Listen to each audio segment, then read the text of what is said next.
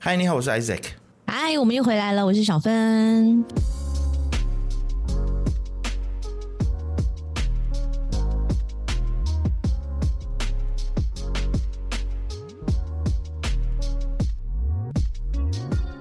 今天小芬要介绍这一首歌呢，我真的是听一次，嗯、但是我在听到刀郎的这首新歌的时候，我就是第一次听的时候，我就觉得，嗯，这是什么东西啊？他的这个音乐的曲风真的是在现在的流行音乐来说，可以说是一枝独秀。你一听，你就会觉得，哎，很有趣。你知道，就很中国的那一种 很土的感觉，乡村摇滚、乡村洋滚的部分。对对对对对对对，就有一点乡村摇滚，但是有一带有点 reggae。但是呢，我觉得刀郎他这七八年成绩以来呢，他的声音还有他的唱法方面有很大的一个进步。嗯，要来介绍就是刀郎的新专辑嘛，还有特别他的这首歌、嗯、叫做什么呢？叫做什么什么什么？罗刹海市。罗刹海市，对，没错、嗯，是。然后他的专辑呢是七月的时候刚发的，叫《山歌聊斋》。然后这个《聊斋》呢，其实就是取蒲松龄的这一本。小说就鬼故事的小说《聊斋志异》的“聊斋”这两个字，但是他又把聊天的“聊”变成寥寥无几的“聊 Okay. ”，然后“斋”就变成了呀，另外一个“斋”，另外一个“斋”。哎，等一下，我要确认一下，这个是罗刹海市还是罗刹海市啊？呃，在佛教来讲是念罗刹。哦，哇，这个还有跟佛教有关系啊？是呀，是呀，它是佛教的其中一个界嘛，有人界，有鬼界，有什么阿修罗界？那罗刹是一个界，哦，它是一个界，错的话，对对对对，好，如果小芬没有记错的话，它是一个界，它应该是这样子的一个决定性因素在于小芬有没有记错。他如果记对了，他就是一个界。Sorry，好弱哦。但但是你知道，我听到这首歌的时候，我只是想说，哈，要介绍这首歌，它什么东东来的？然后就觉得有点意兴阑珊，有没有？但是后来我就看到你准备了一大堆资料之后，我想说，妈的，我一定要录这一集节目。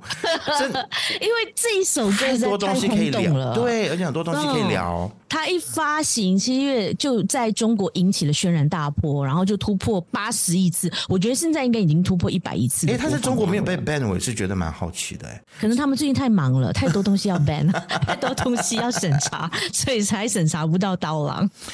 还是说，在上面的人他们根本就听不懂，他们不知道这这首歌有在默默的讽刺习大大或者是中共的政权这样子。这个还不确定，而且他本人现在也没有出来说任何这首歌。到底他在讽刺什么？都是别人臆测的嘛，对不对？对，都是他的歌迷，然后一句一句的来解读他的歌词的意思，到底是在哎是在说什么呢？是在抑郁什么呢？嗯哼，嗯哼，嗯，因为他的歌词还蛮，就是如果不是平常有在读一些中文的诗词的人，其实你是 get 不到他到底在讲什么的。哦，我是 get 不到啊。第一句，第一句，罗刹国向东两万六千里嘛，然后过七冲，越交海。三寸的黄泥地，其实这个黄泥地，他们有歌迷把它比喻成大便的意思。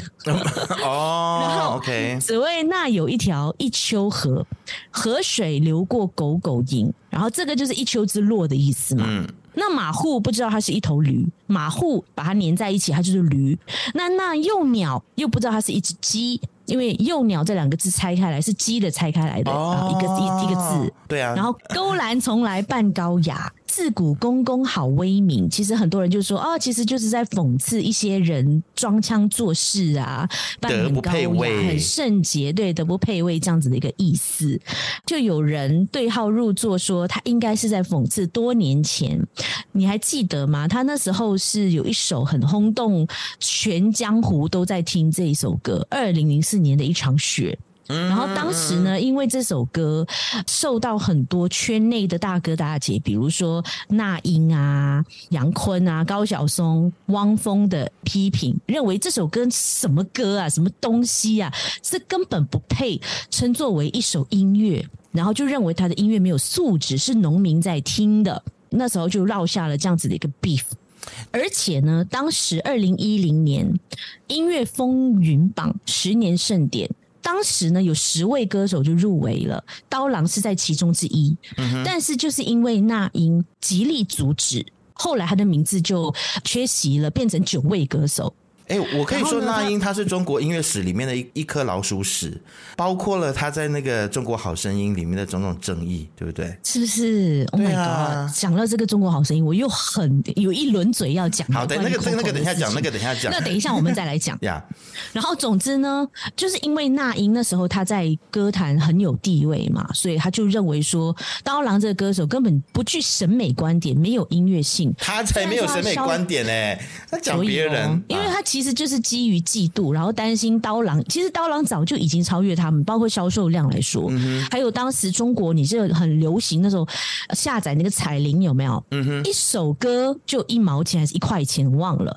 反正呢，当时刀郎就凭着卖他的二零零二年的第一场雪这一首歌的那个彩铃，这首歌的版权不知道赚了多少钱，而且呢。光正版的销售量呢，他这张专辑就卖出了两百七十万张，可以说是称霸当时的华语歌的排行榜的榜首。嗯、更不要说他的盗版了，嗯、你知道吗？更是每一个人的手机呀、啊、或者电脑里面都一定会存他这一首歌的。每一个人手机都有一首刀郎。对啊，所以当时呢就引起了整个金圈，所谓的金圈就是北京嘛。嗯，那时候整个北京的娱乐圈的一个文化圈，文化圈。对，去抵制刀郎，然后都给他负评，就是说他根本听这首歌的人，就是根本就是农民啊，就土啊，土包子啊，这样子是蛮悲哀的啦。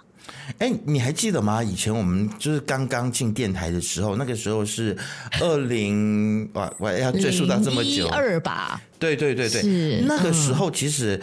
刀郎他在整个的华语的乐坛当中，他是一个绝。嗯、然后那时候，你记得我们在音乐台的时候，我们还常播他的歌，没有也没有到常播啦。但是我印象很深刻的，就我们有一些主持人很喜欢播他的歌，因为那时候听众爱点歌，你还记得？听众那时候有我，我最爱的是点歌。他在零六年的时候，《手心里的温柔》哦，那个哪里会土，好不好？但 那英他们到底在讲什么啊？就就真的是纯粹是。嫉妒啦，我觉得嫉妒啊，眼红啊，对。然后我觉得刀郎他最屌的一件事情，嗯、而且是跟我们有点像的，就是他、嗯、他虽然是走小众的路线，这点跟我们像，但是他的小众真的是小众到很接地气，然后就是大家很喜欢。嗯、而且我觉得他最屌的一件事情，就是他没有加入大的唱片公司，对他很像，他完全是特立独行到一个不行。呃小对，而且那时候我看他的一个影片，就是他在介绍他的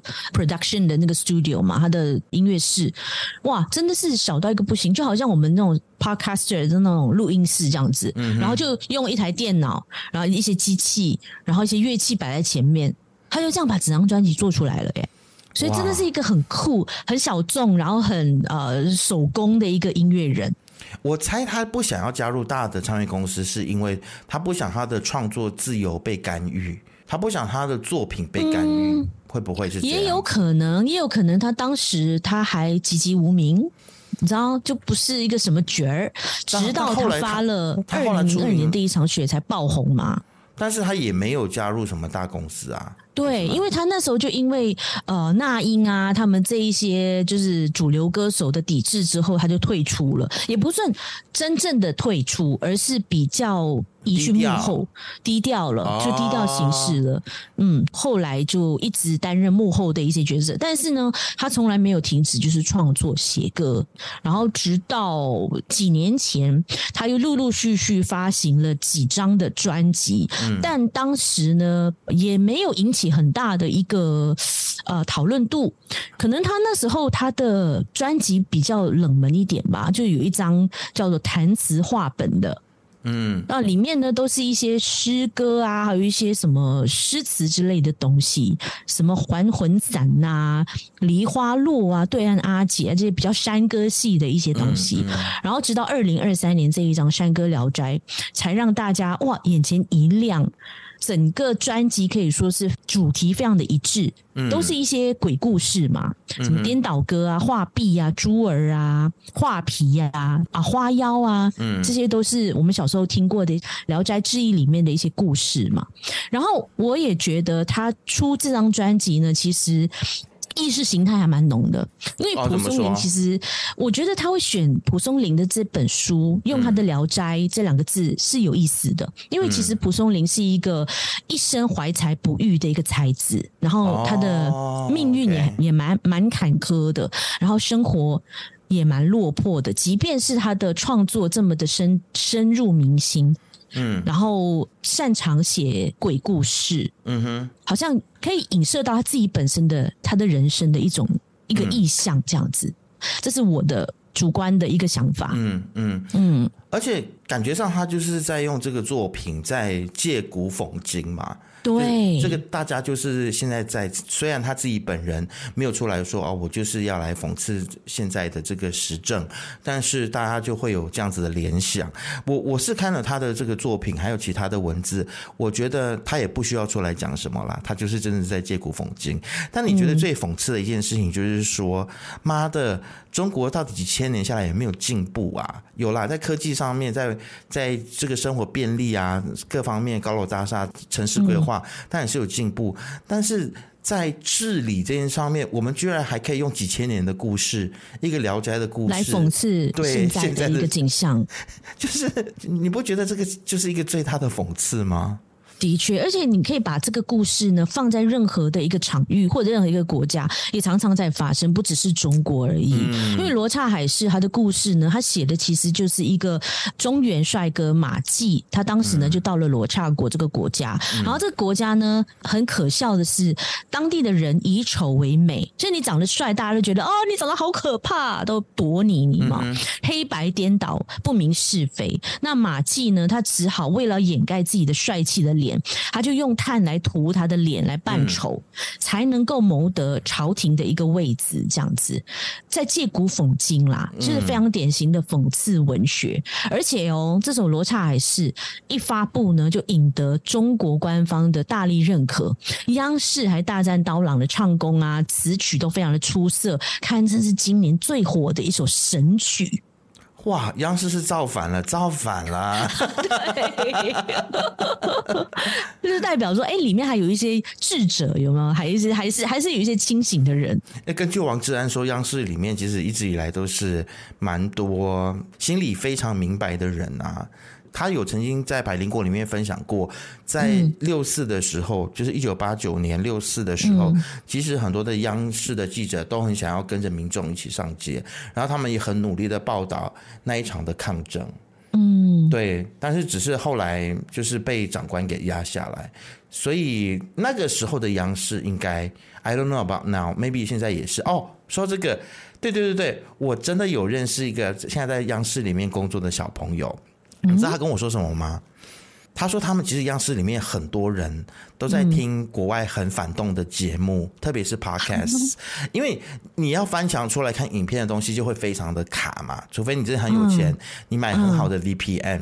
那就算很好的 VPN，其实你出来翻出来看也会几分钟可能就会卡一下，所以就变成说，如果你要听国外一些在讲中国比较反动的东西的话，听 Podcast 是最好的，因为它可能只要几秒钟就可以下载完全部的东西。嗯，bandwidth 比较低。对，然后你知道他说在央视的小朋友里面呢，他们最喜欢听的就是百灵果，然后 Yeah, I'm not surprised。然后还有王志安的，就是这一些比较。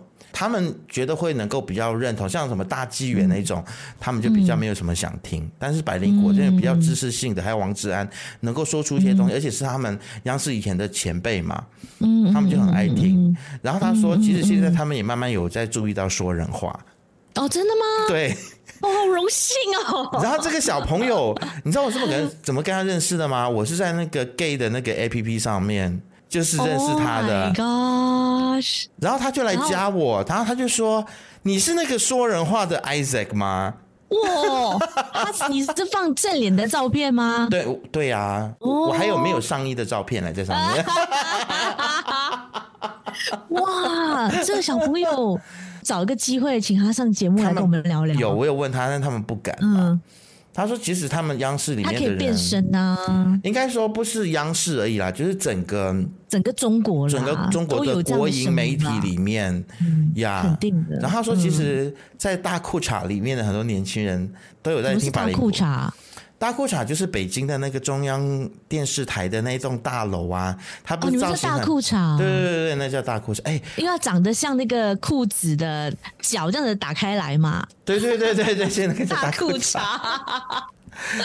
他说：“其实，他说他他们那一组的人也都有在听说人话，哦，因为他介绍给他们组里面的人听这样子。”啊、哦，跟大裤衩的朋友们打个招呼，大家好。哎、欸，但是我们这样把他们说出来，他们会不会被检查？应该不会吧？要用 VPN 应该还好吧？应该是还好啦，我觉得。不过你你说的对啦，其实在中国的确有很多这种民间的声音是很理性的、很理智的，嗯、都知道这些人到底在干什么事。对，包括像这这首歌，它里面有一句话：“他两耳放尖，三孔鼻，未曾开言，就还没有先讲话，嗯、就先转。”就是呢，什么意思？就被网民解读成这些音乐大佬们呐，在中国好声音有没有背向歌手？等听了他的歌声之后喜欢了，就转移子，然后才来评分。那就是写这个中国好声音嘛，哦，就明摆着的这样子。而且他的这一个赛制也是大家非常熟悉的，都知道是这样子的操作。虽然说都是作秀，作秀。气死了！Coco 的这些新闻哦，真的，我我看了真的觉得非常的心酸，然后也觉得很心痛哎，因为我跟你说，我之前我还觉得，就是 Coco 为什么要去中国，你知道吗？我我会赚钱啊，而且他喜欢表演啊。对我，我觉得其实就是这些可能比较资深的艺人的一点点。特别是华人自身一人的一点小悲哀啦，嗯、因为其实市场就不够大嘛。然后你说华人市场的话，可能就是台湾的市场两千三百多万人，啊、嗯，马来西亚就不用讲了，马来西亚虽然有七八百万的华人，但是这个、嗯、这个地方又这么保守，你知道吗？所以那么分众，对啊，所以就是只有中国这个地方就打开门户，十四亿人口，对啊、嗯，让你们去那边。但是其实你在那个地方。要么你就真的很容易迷失，你要么就是你变成 one of them，你变成他们那么市侩，嗯、你变成能够去跟随他们，就是昧着自己的良心去跟他们的游戏规则。比如说，嗯、你看王力宏跟陶喆就变啦，嗯，就是沉醉在那种纸醉金迷的环境里面，嗯，然后要不然你就是像 Coco 这样，我过去我热爱表演，但是我上了节目之后，我发现我没有办法沟通。那边人的做事风格，嗯、所以就会形成这种冲撞。然后我自己默默怀疑，就是说他会自杀，跟这件事情也有很大的关系。就是因为这个变成他人生当中一个很大的羞辱，所以他可能想不开。嗯，我不认为是完全因为这件事情。但当当然不是完全，但是，但是 one of it。嗯，因为他毕竟他有忧郁症的这个病史嘛，而且当时他的姐姐也说了，他有忧郁症这件事情已经好几年了，嗯，也很难痊愈了。因为他毕竟在像你说的，在中国的这一个非常扭曲人性的一个这样子的一个场域里面工作。很多的挣扎，很多的 struggle，对，但是我真的是替他觉得很心疼。嗯、如果当时这一段录音可以及早被我们听到的话，我觉得大家都会撑他，大家都会支持他，然后去帮他报仇，帮他去抵制中国好声音，他就不至于。会去走上绝路了，这样子。但是这件事情呢，现在中国好声音的公司的这个股价，因为这件事情一度暴跌嘛，嗯，所以就被看成是帮 Coco 来报仇这样子一个举动。嗯，然后现在他的徒弟就是那一位，他在啊录音里面讲到，就是他希望那个泽鹏可以 hold 住他，让他在台上可以唱完那一首歌。这个泽鹏呢，他就二十号凌晨他在微博就发出了声明，承认说这些事情都是真正发生的，但是他没有办法当时及时的出来捍卫 Coco 老师，就是他讲的，就是被调走、被 Q 走，嗯，所以他没有办法在台上呢去啊搀扶李玟。因为李玟的脚已经受伤了，他没有办法久站，嗯，所以他当时是不知道这件事情的。因为他们进录影棚的时候呢，是要被收手机的，嗯，然后当时 Coco 就在前一晚已经在啊、呃、微信上已经跟他讲了啊，泽鹏，你到时候要站在我旁边，因为我的脚受伤，什么什么。嗯嗯嗯，但是他因为手机被没收了，所以他根本没有收到，哦、他没有收到 Coco 跟他讲的这一段，对，Oh 所以他到最后才发现这件事情的时候，他。顿时他觉得自己非常的 guilty，然后心如刀割，他觉得非常的愧疚，为什么自己不够细心，竟然看不出来 Coco 的脚受伤，他是 in pain，他在录影的时候，他其实真的是 in pain，嗯。嗯，然后呃，现在是全网要求中国好声音出来道歉呐、啊，就是因为你们真的是 one of 把 Coco 害死的其中一个制作单位，他们不会出来道歉的啦，到底在想什么？对啊，绝对不会的，是啊。只有 until 他们这个节目多嚣张啊！嗯，你知道那个导演还说，他讲什么？谁叫他谁叫他妨碍我们录影？Oh my god！Can you believe it？这个就是一个完全没有伦理的一个社会啊，不讲伦理的一个社会，而且完全呢，我会觉得说，如果不是因为 Coco 今天已经离世的话，其实我跟你看法有点小不一样。就是如果 Coco 现在还活着，然后这个录音出来的话，嗯、我觉得那个震撼跟打击不会这么大。就是因为他已经走了，哦、嗯，所以就会大家就会更去重视这件事，因为这个是一个他们讲说什么“人之将死，其言也善”嘛，嗯、所以他他的这一段话就会更被更有震撼力。对，如果他还活着的话，嗯、搞不好大家还会去质疑他说：“哦，你是不是只是为了要公报私仇啊？炒作啊？对对对，炒新闻啊？”对，嗯嗯嗯嗯，也对也对。然后。我看到这件事情之后，我只有一个感想，那就是七年多前我决定离开中国，这个决定是真的太他妈的正确了。嗯、然后我们一直边狗吠火车跟大家讲说中国里面的状况，就是很多人也都不相信嘛。是啊。呀，都觉得一定是你的问题吧？对，这是好吧？你看到啦，中国好声音的确就是一个中国社会或者是他们的这种弱肉残食的社会里面的一个小缩影，对啊，是一个缩影哦。我跟你说，其实网络上你看到很多网友的留言，大家都会在那边说，这个只是一个其中一部分。其实中国的所有的综艺节目都是这样的，就是所谓的赛制，就是他们说了算。对啊。然后五十万或五百万就可以买一个转身，就可以买你红、嗯、红一阵子，嗯，就是这么现实啊。所有的钱呢，所有的东西都是 stage，、嗯、都是设计的。其实不只是综艺节目啦，在中国其实。Everything 就是真真假假，假假真真，你知道吗？在那边工作，你真的就是要培养自己一个非常厉害的所谓的企划能力跟规划的能力。啊、如果你是真的是这种的，就是所谓的 stage manager，就是你很会去布局，嗯、然后你会去制造现象的话，那就是恭喜你，中国真的是非常，你可以昧着良心，然后去做一些造假的东西的话，那个场、嗯、市场真的就是你很适合去那边工作。如果你不是的话，你真的是一个还有一点良心的人，还是有点底线的人，对，是你没有办法带下去。就像我之前跟大家分享的嘛，包括了我，我们常常都要去做假的节目，嗯、或者是品质不好的节目，来在公司里面把投资的人的钱给掏出来。我没有办法哎、欸，我我自己啦，我自己是觉得我没有办法啦。嗯、对啊，对。然后这个好声音的。这样子对待 Coco，包括想要把他从那个椅子上抓下来的这个导演，现在被起底了。据说他有很强的一个背景，他叫柳丽。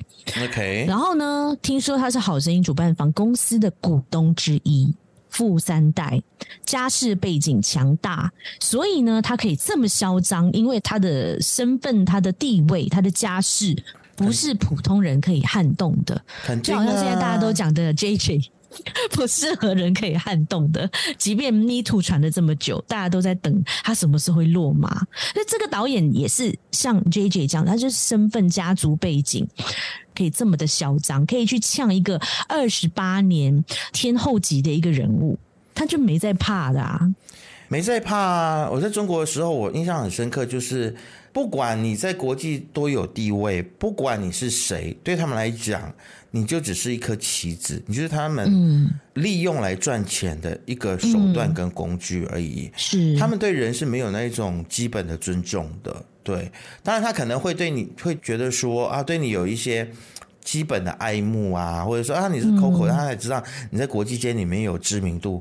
但是他跟你合作了一段时间之后，他们的本性就会露出来了。这个是我在那边也是有观察到的状况。你知道吗？这个女人她可以嚣张到，就有一次他们录影就已经录超过八个小时了，然后这些选手们啊，这些评审老师们都没吃饭，就一直拼命的在录影。当时呢，李玟就低口吃了一口随身带着的这个水果，嗯、立刻哦就被这个女人柳丽以正在调光的理由大骂她说：“吃什么吃？不知道刚刚在调灯光吗？只知道吃。”哦，哎，这样子来骂一个二十八年经验的一个这么有实力的歌手，哎。因为你知道他们的 upbringing，就是其实你要知道说能够进入到中国这些，比如说你要去当导演也好，嗯、当监制，你要进入电视台，在中国，如果你不是有一点家世、有一点背景的话，你是进不去的。他们是非常讲究这种所谓的人脉还有关系介绍，嗯、的确，而且你你要晓得说，中国在经过文革之后。就把人很基本的一些东西，还有中华文化里面比较优良的一些传统，都抹灭掉了，全部抹灭掉，嗯，就完全没有道德底线可言，嗯，就没有底线呢、啊。对啊，任何事情都只要你做得出来，你就你就做啊，大家也不会批评你什么，因为也不敢批评你。嗯，只有一个人呢，我非常非常爱他，我真的是完全完全，She has my heart，那就是金星。哦金星是唯一一个大陆的娱乐圈里面现在敢出来批评好声音的。嗯，他就在他的微信上就说了几个字。嗯，Coco，咱不哭，善有善报，恶、嗯、有恶报。真的哦，这个这个 moment，你知道他这样子一句话。嗯，是很有意义的一句话，嗯、所以呢，下面就获得十三位十三万的网友按赞，然后回应说：“中国大陆唯一女王，第一次意识到浙江卫视的黑，通通都是通过你的采访，不愧是内娱敢说真话第一人。”嗯，哇，真的是非常的感谢金星，这个时候不怕被封杀，不怕得罪好声音这样子的一个大舞台，然后出来讲真话。嗯，But we need more。包括这些跟 Coco 当时坐在一起的这些这三位老师，Where are you guys？梁静茹，还有那个啊、呃、李荣浩啊，李荣浩就不说了，是中国人，但梁静茹。算了吧。他当时有一个新闻说他有去扶啦，他有去扶一下，但是后来好像也是因为公司的压力还是什么，还是因为什么压力，嗯，所以他也不敢发言。哎，你知道关于梁静茹，就是前阵子就不是有空姐出来说，就是香港有个姓梁的，然后马来西亚有个姓梁的的女明星、女歌手，是就是空姐，他们如果一听到就。嗯，会觉得说，Oh my God，他们要上飞机，今天要服务到到他，我真的是非常的衰，因为他们就是会阴阳怪气的去 complain 这些空姐或者是空服人员，连机长都很怕载到他们，然后就有人这么夸张，对，然后那个空姐的那个啊，什么时候我们节目变成小道消息八卦 节目？但我觉得。蛮好笑的，就是后来有人，我当然我不知道了，我不不确我不确知是不是梁静茹，但是就是下面就有人就是写说、哦，那就是梁静茹啊，然后也有空姐就说呀，kind of 暗示说是梁静茹这样子，然后刚好我昨天我就看到了在 Facebook 上面就有流传。以前吴宗宪有一个节目，就是有一点像是那种整人节目，但是我看起来就是很假。然后他们用如花去整梁静茹，我等下转给你看。好坏哟！但我觉得，作为一个在马来西亚长大的这个艺人，我不觉得他有足够的勇气啦。对呀、啊，的确当时 去去做什么？呃就是、有对，就当时有流出来说他是有去搀扶了一下，但当时呢就被导演组骂了。哦，然后就不敢，就等于李玟在整个节目里面，他是一个被欺负、被霸凌的一个人，就是你如果去帮他，那我们就霸凌你，嗯、是这样的一个概念。真的太可怕了，我真的觉得好太可怕，所以我希望我们所有的听众朋友都不要去点击好声音的任何的 video，嗯，这些都是在助纣为虐，好吗？对，多有点击刀郎的节目了，呃，刀郎的歌曲是是多点的啊，这些也不需要，已经破几百万了。哎、欸，但是我在怀疑，其实有多少马来西亚华人，嗯，会听得懂他到底里面在讲什么？不要讲马来西亚，懂啊，包括我们台湾的听众。包括我自己，你知道吗？如果不是因为你今天这么详细的解说的话，我真的是听不懂哎。嗯，就听不懂呀。就像我听深的中文，就像我一开始我就看不懂那个什么山道猴子，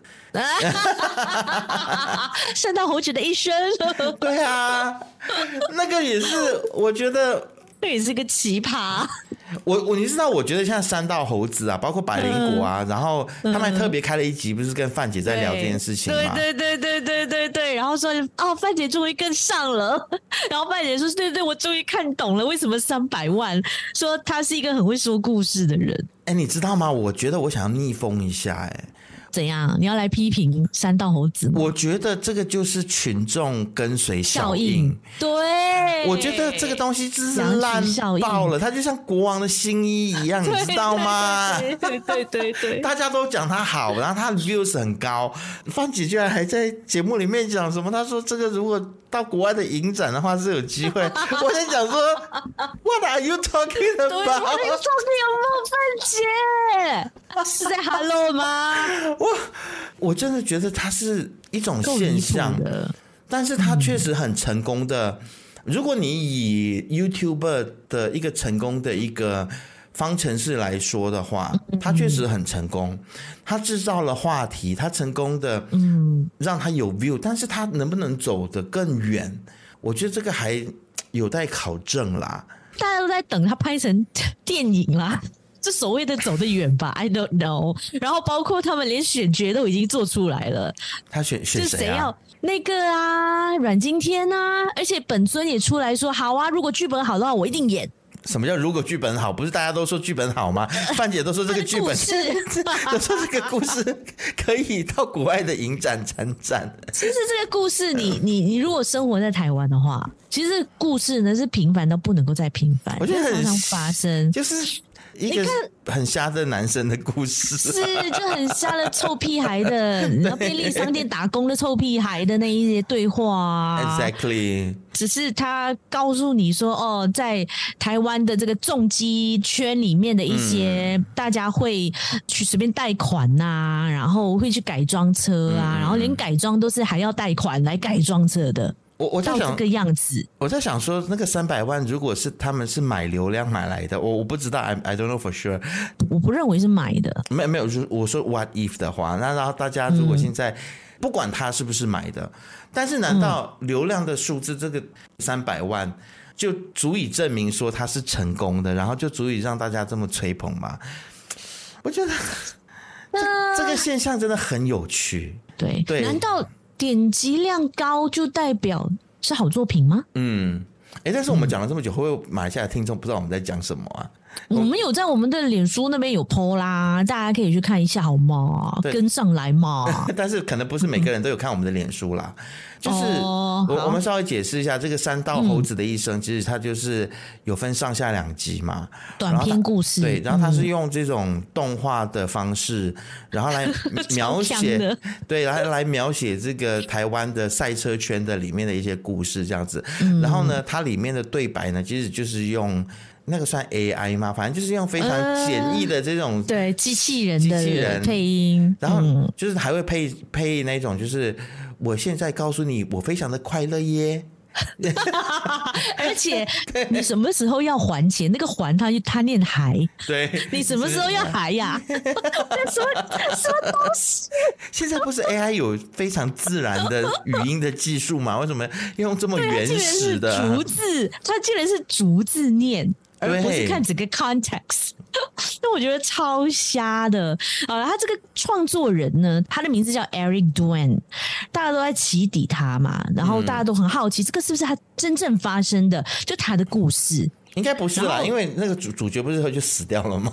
对对对对对，哎、欸，可能他把他写死啦。啊，OK，好。就其实他他也算是一个沉寂在 YouTube 几年的一位 YouTuber 啦。OK，然后他两年前呢，曾经跟另外一位 YouTuber Max 合作拍摄另外一部叫做《贵圈争乱：避免被渣女迷惑利用的超强心法》。所以你可以看得出来，他是一个很喜欢拍这有点紧。是意味的影片的一个人有没有？就是这一次他就是把车圈的乱象用这个两部的上下集两部影片这样子警惕大家，呃，要小心看人啊，小心认识人啊，不要看了一些美女就扑上去啊，然后帮他借贷啊，然后为了经营 Instagram 啊，然后欠钱，然后怎么样都要有很好看的影片、很好看的这些照片，这样子很有警示意味啦。不要被自己的虚荣心给害了自己，这样子。对。我我觉得它里面就是讲到一个现在的 Instagram 的网络的现象啦，嗯，对，大家可能就会以我现在有多少的 followers 啊，对，然后我能够怎么样子吸粉啊，就不惜跑去贷款呢、欸嗯，去换车，去改车，买名牌。嗯，炫耀自己多趴，好啦，有钱。有啦。我就是看到最后的时候，而且他的上下集后面都会用一句什么很哲学、很哲理的话来做结尾嘛。然后我看完之后，我就想说，好啦，那我应该放下了。因为 有被打到了吗？有有有有有，因为他的下集他的最后一句话是什么了？他。我们在想象中受的苦多过于现实中，这是塞纳卡的一句话，但我也不知道他是不是荷兰的，是不是真的有塞纳卡这个人？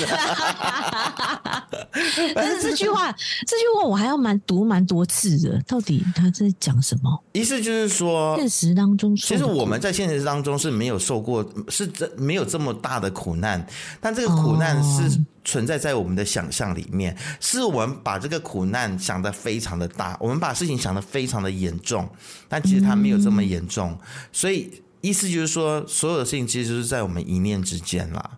哦，我最近不是就是被某些小朋友气得半死嘛？是，对，欸、然后我就觉得，Oh my God，为什么对你们这么好，然后你们就这样又那样？后来我看了这句话之后，我就觉得说。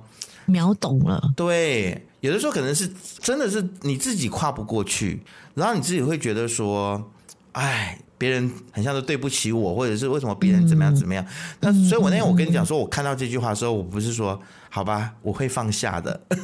嗯哦，原来是这个意思。对，就是不要跟自己较真儿啦。对，因为他在故事里面不是他被第一任劈腿嘛。对，所以他就很没有安全感，所以第二任只要跟男生讲个话啊，嗯、或怎么样，他就会醋劲大发，然后就是像骨牌效应一样，最后就是最终导致他的车祸死亡这样子。嗯、所以有时候我们人生的悲剧就是真的是在我们一念之间，因为我们看不开，所以我们就把自己慢慢慢慢推向了某个深渊这样子。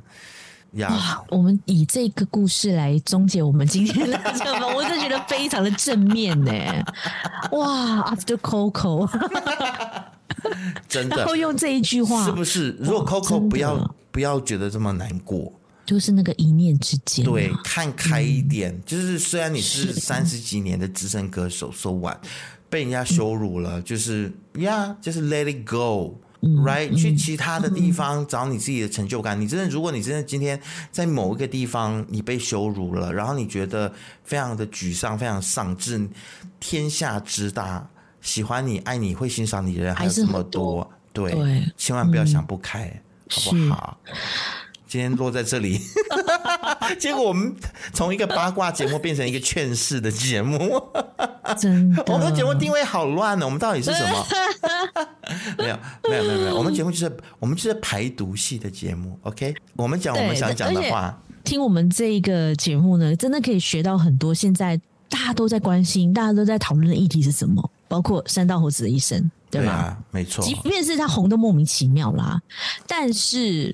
他就是告诉很多年轻人不要好高骛远，好吗？对。然后竟然付卡债，或者是去去跟人家借钱，嗯，就为了那一些真的看不到、吃不到的点击量吗？嗯，这虚荣心真的是过眼云烟呐。虽然我们讲的很轻巧，但是就希望年轻人。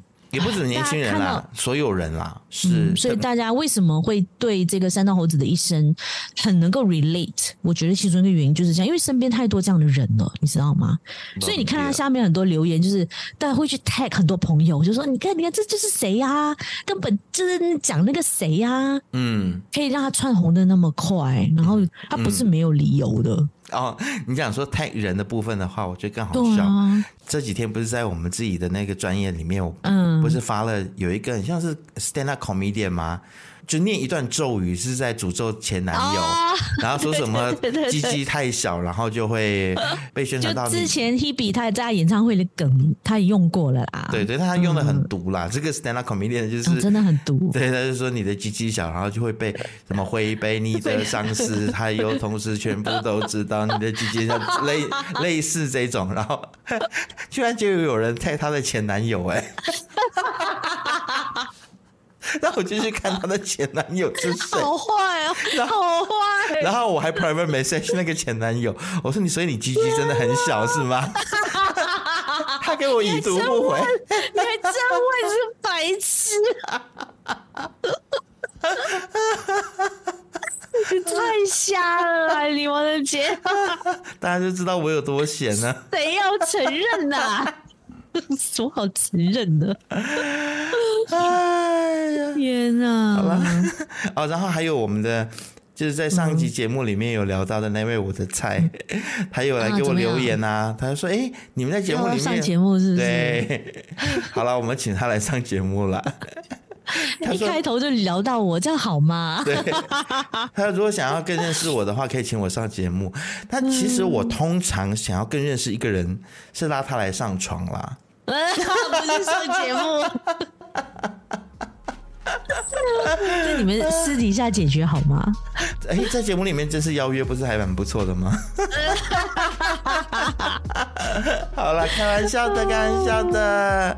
但如果你要当我不是开玩笑，也是可以。好了，今天、欸、他是在、啊、他在吉隆坡吗？应该在吧，没有关系，只要天涯海角，我都欢迎你。好啦，好啦，今天这一期节目就到这边。那如果你还是想要继续的阴阳怪气的骂我们的话，嗯、希望你可以来请我们喝咖啡哦。不是想骂我们，然后想支持我们，也可以到这个 Patreon slash human talk human talk。对对，请我们喝咖啡，然后记得在 YouTube 上面订阅我们，在 Facebook 上面也要来 follow 我们。就这样，拜拜。